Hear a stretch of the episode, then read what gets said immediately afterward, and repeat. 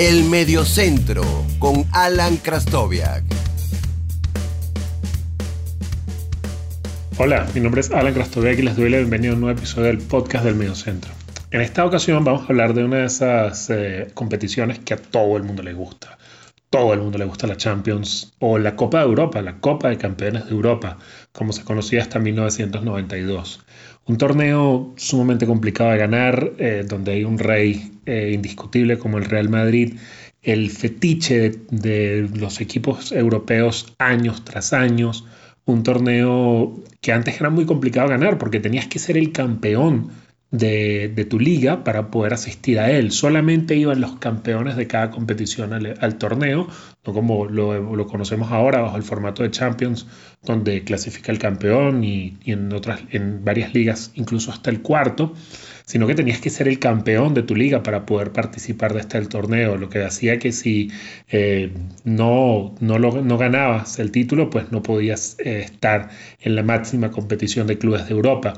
Para citar, por ejemplo, un caso, el del Liverpool, que ha ganado dos Champions, ha participado en un par de finales más durante un periodo de sequía de 30 años en la, en la Premier League. Nada de eso hubiese pasado bajo la configuración de la, de la Copa de Europa eh, anterior. O el Atlético de Madrid, que se ha convertido en un, en un equipo eh, fijo en la competición también, que solamente ha ganado un título en estos últimos 20 años. Vamos a revisar eh, bajo este particular eh, formato, bajo esta, esta forma, este cambio que se dio para convertirlo en una suerte de Superliga Europea a partir de 1992. Cuatro campeones, cuatro campeones muy improbables que ha tenido el, el torneo, pero que tienen tras de sí una gran historia. Sin más preámbulo, vamos allá con los cuatro campeones más improbables de la era Champions. Escuchas el Mediocentro con Alan Krastoviak. El primer equipo del que les voy a hablar es un recordadísimo Borussia Dortmund de la temporada 96-97. En aquel entonces eh, la Champions saben, la jugaban 24 equipos, 16 de ellos en la fase de grupos, por lo que solamente eran 4, grupos eh, en esta primera fase. El Dortmund queda en el grupo B con el Atlético de Madrid el doblete, Ambos suman 13 puntos, clasifican a la, siguiente ronda y eh, van directamente a la fase de cuartos de final. En la fase de cuartos de final, el Dortmund se enfrenta al Luzern, lo elimina fácilmente con un agregado de 4 a 1. Y en la semifinal se ve con el Manchester United, que ya venía siendo, digamos, fuerte en Inglaterra, ¿no? Ya venía cimentando esa, esa dictadura que tuvo durante mucho tiempo en la Premier League. Lo saca con un, con un 2 a 0 en el global, 1 a 0 en cada uno de los encuentros, y se enfrenta nada menos a la Juventus en la final, que venía a eliminar al Ajax, que había sido el campeón de la temporada pasada, que podría haber entrado en este, en este mm, pues, episodio, pero digamos que por el abolengo que tiene el equipo, o el club, mejor dicho, decidí no, no meterlo.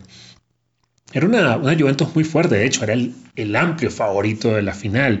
Eh, tenía Angelo Peruzzi en el arco, Chiro Ferrara, Pablo Montero, Angelo Di Livio, Didier Deschamps, ya estaba Zinedine Zidane en el equipo. La delantera era nada menos que Cristian Vieri y Alen Bosic, el, el, croata. Entró de cambio Alessandro Del Piero. En cambio, eh, el Dortmund, dirigido nada menos que por Otmar Hirschfeld, era un, un equipo muy bueno, pero de jugadores que ya venían como de regreso.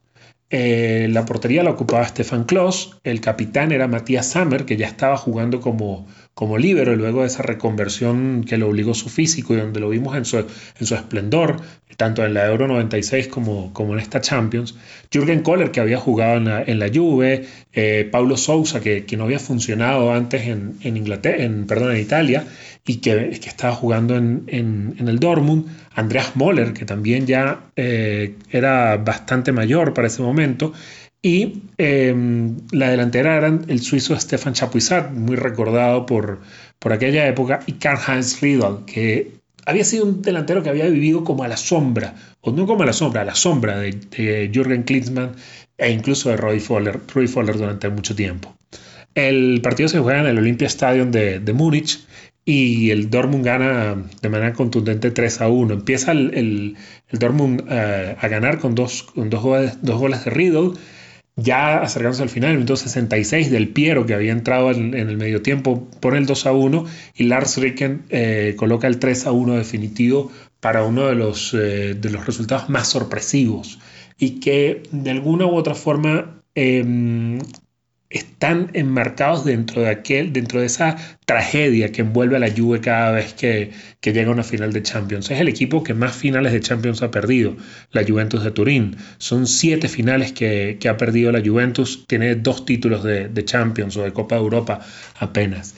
El, Dortmund es un equipo importante, pero no es uno de los equipos más grandes de Alemania y esta victoria eh, definitivamente es eh, el momento más grande de su historia, además eh, muy sorpresivo en la victoria que, tiene sobre la Juventus, una Juventus, como les digo, muy fuerte. Voy a mm, adelantarme hasta el año, hasta la temporada 2003-2004 para repasar el Porto de José Mourinho, cuando conocimos a Mourinho. El Porto está, quedó en el, en el grupo F junto al Real Madrid, que queda líder del grupo, y el Olympique de Marsella y el Partizan de Belgrado. El, Porto pasa cómodamente como segundo con 11 puntos, el Marsella apenas pudo sumar 4 y el Partizan de Belgrado 3, el Real Madrid líder del grupo con 14 unidades.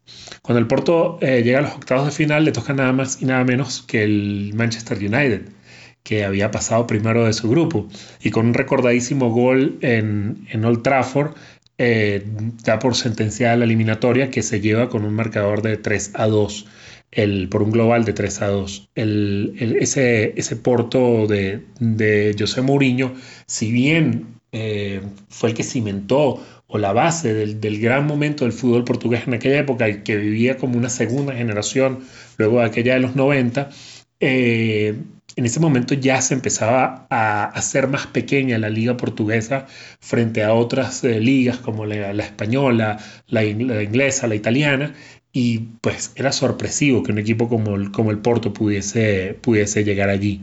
¿no? En el cuartos de final el, eliminan al Olympique Lyon, 2 eh, a 0 en la, en la ida y 2 a 2 en la vuelta.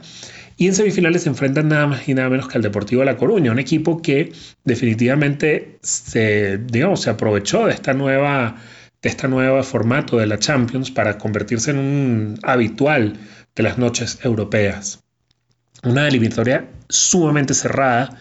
Eh, en el partido de ida en, en, Porto empatan a cero y en la vuelta eh, gana 0-1 el Porto con un gol de Derley de penal.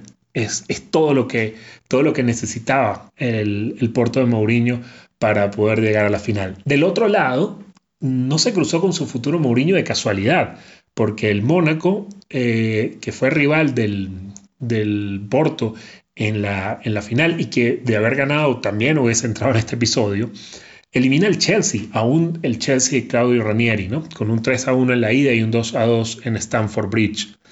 Em, el, el, Mónaco había eliminado previamente eh, en un recordadísimo episodio de Fernando Morientes que estaba cedido en el equipo por el Real Madrid y eliminó al Madrid en un resultado bueno, más que sorprendente. El Porto tenía a Víctor Bahía en la portería, Paulo Ferreira, que luego lo vimos en, el Chelsea, Jorge Costa, que era, digamos, el, más eh, veterano del, equipo, Ricardo, Ricardo Carvalho, que después también lo vimos en Starford Bridge, tiene una grandísima carrera, Costini, Maniche, eh, jugadores fetiches de principios de siglo, y adelante Derley y Carlos Alberto junto con Deco, el jugador que no había triunfado en el Benfica y que Mourinho lo rescató para, para el Porto, el, nacionalizado portugués que luego también se hizo importantísimo en la, en la selección. Del otro lado, el Mónaco estaba Hugo Ibarra, el argentino, estaba Patricia Bra, estaba Ludovic Joly, Gerard Roten, eh, Fernando Morientes, y era entrenado nada más y nada menos que por Didier Deschamps.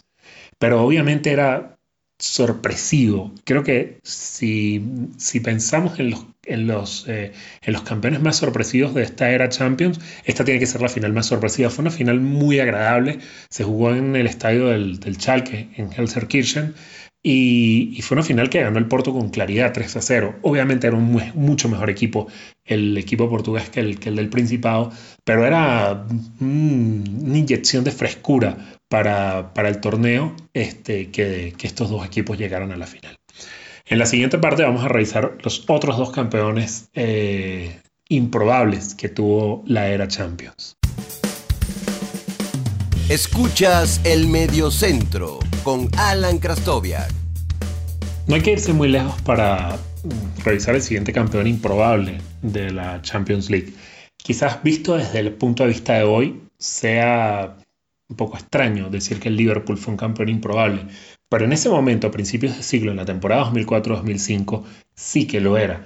El Liverpool eh, naufragó durante muchísimo tiempo aguas turbias y le costó muchísimo eh, ser un equipo competitivo, incluso dentro de Inglaterra. Apenas dos segundos lugares por allí eh, regados. Fue el mejor resultado hasta esta nueva etapa victoriosa del club de, Anfield Road, de Anfield Road. El Liverpool en aquella temporada quedó dentro del grupo A con el Mónaco y con el Olympiacos y el Deportivo de La Coruña. El Deportivo de La Coruña quedó fuera de toda discusión rápidamente, pero el Liverpool pasa a la ronda de grupos por diferencia de goles. Eh, en el último partido no estaba clasificado, vence 3 a 1 al Olympiacos, lo iguala en puntos y eh, por un más 3 contra 0 en, la diferencia de goles es que logra pasar de fase. ¿no? El primero del grupo fue, fue el Mónaco con 12 puntos, Liverpool y Olympiacos sumaron 10. Al ser segundo del grupo, ah, le toca a nada más y nada menos que enfrentar en, la siguiente ronda el Bayer Leverkusen.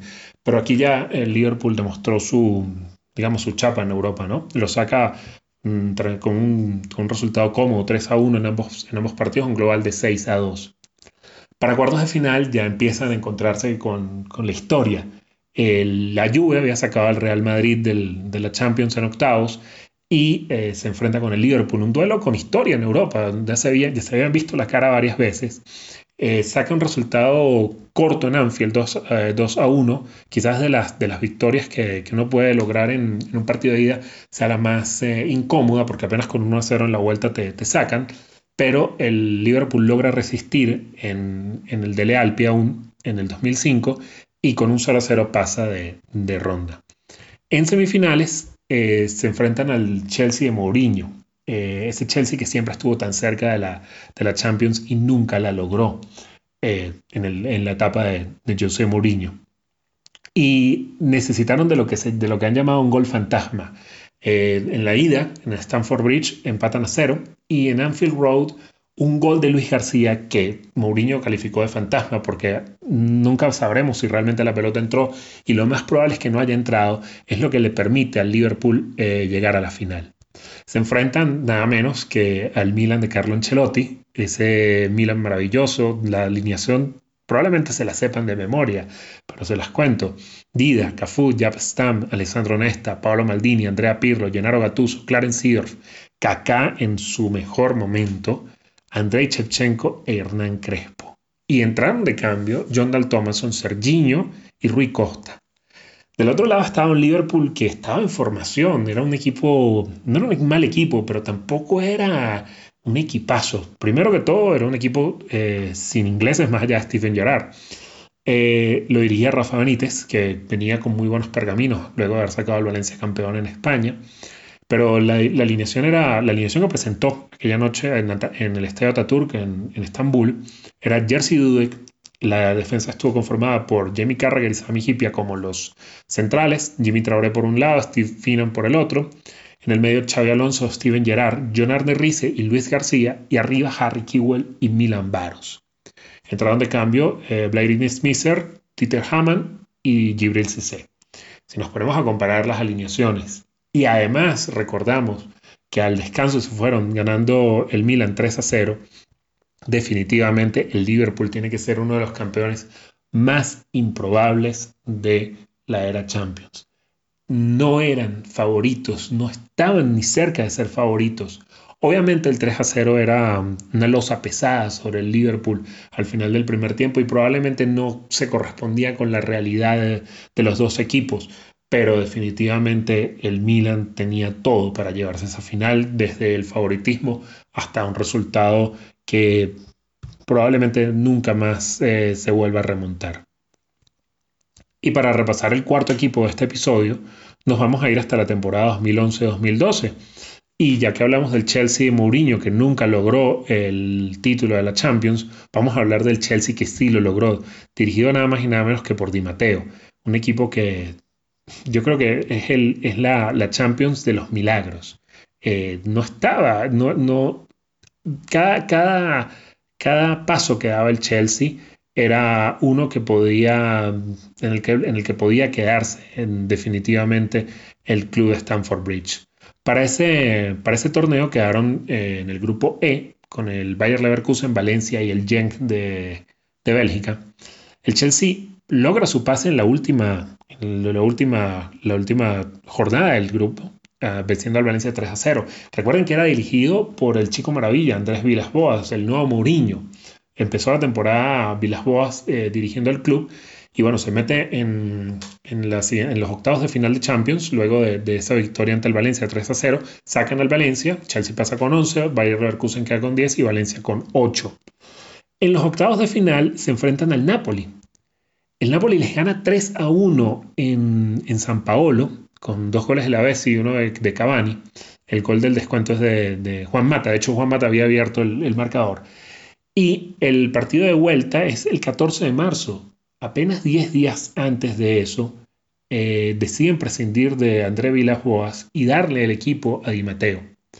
El Chelsea en un partido, digamos, histórico para el club, vence al Napoli 4 a 1, necesita el tiempo suplementario, goles de nada más y nada menos, eh, para que vean cuando las cosas tienen que ocurrir, ocurren. Goles de Drogba, John Terry, Fran Lampard e Ivanovic es el que hace el gol en el, en el descuento para el 4 a 1 que le da el pase al Chelsea.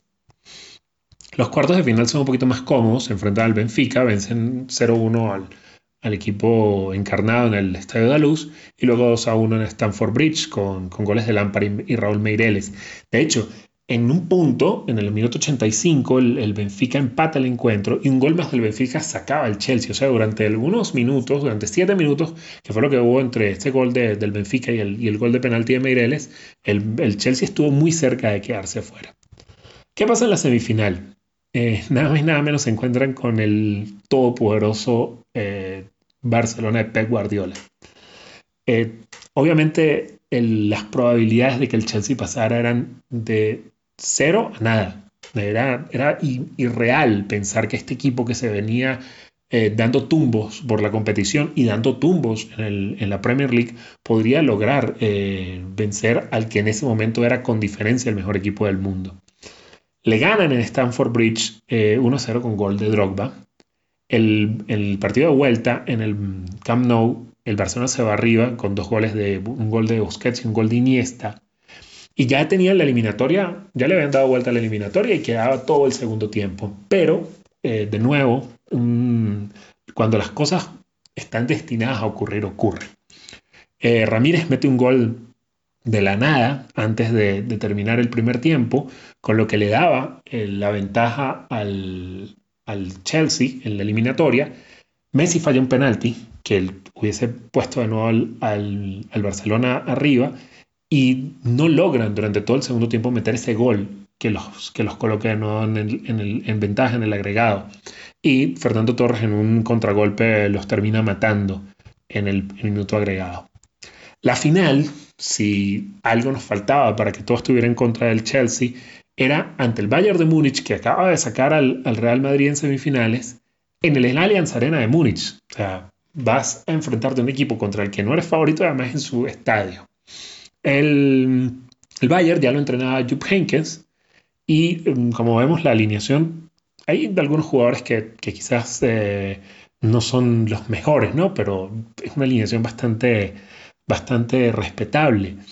Manuel Neuer, Jerome Boateng, que aún está jugando, eh, también juegan a la defensa el, ucraniano Anatoly Timoshchuk, Philip Lam y Diego Contento, que quizás era como el eslabón más débil del, equipo.